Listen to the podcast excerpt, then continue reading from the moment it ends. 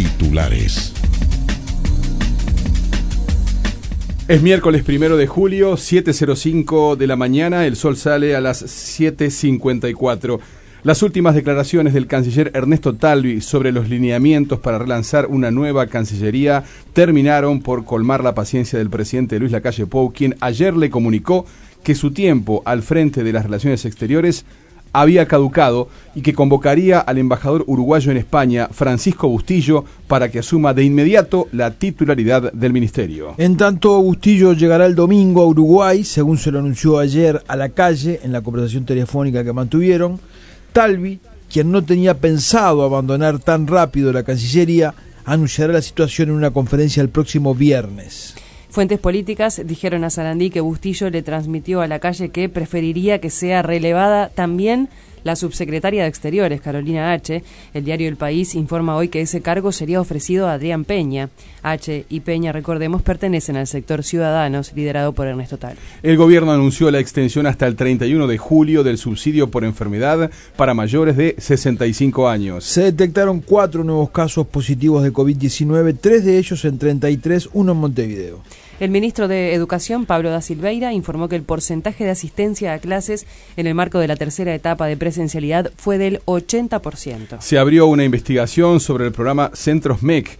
Era un programa donde había demasiadas desprolijidades y demasiados indicios de irregularidades, indicó el ministro de Educación Pablo da Silveira. El empresario argentino Juan Carlos López Mena estuvo ayer en la torre ejecutiva.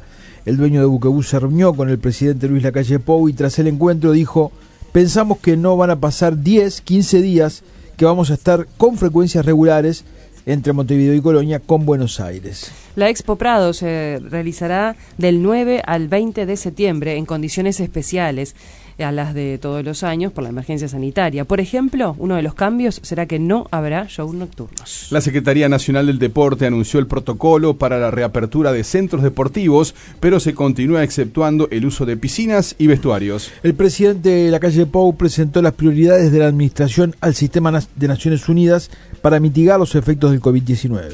La Asociación de Funcionarios Judiciales advirtió que la falta de personal en las distintas dependencias del país puede llevar a un mal funcionamiento del sistema de justicia. Luis Alberto Loureiro de Cabildo Abierto será el nuevo director del Instituto Uruguayo de Meteorología, esto lo informó subrayado. El gremio de trabajadores de meteorología cuestionó al directorio que se fue y que encabezaba Madeleine Renom, ya que dijo con más hizo menos. El gremio dijo que esa dirección contó con el mayor presupuesto en décadas, muy por encima del que tenía la vieja Dirección Nacional de Meteorología, pero lo destinó a recursos de propaganda a asesores y a cargos de interés particular.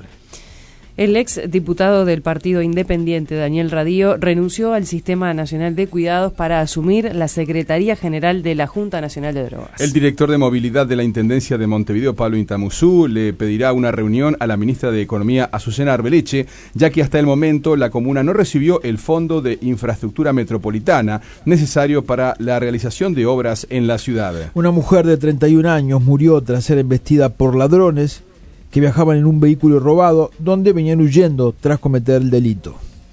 El ministro de Transporte y Obras Públicas, Luis Alberto Heber, informó a las intendencias de Florida y de Durazno que es imposible modificar el trazado del ferrocarril central.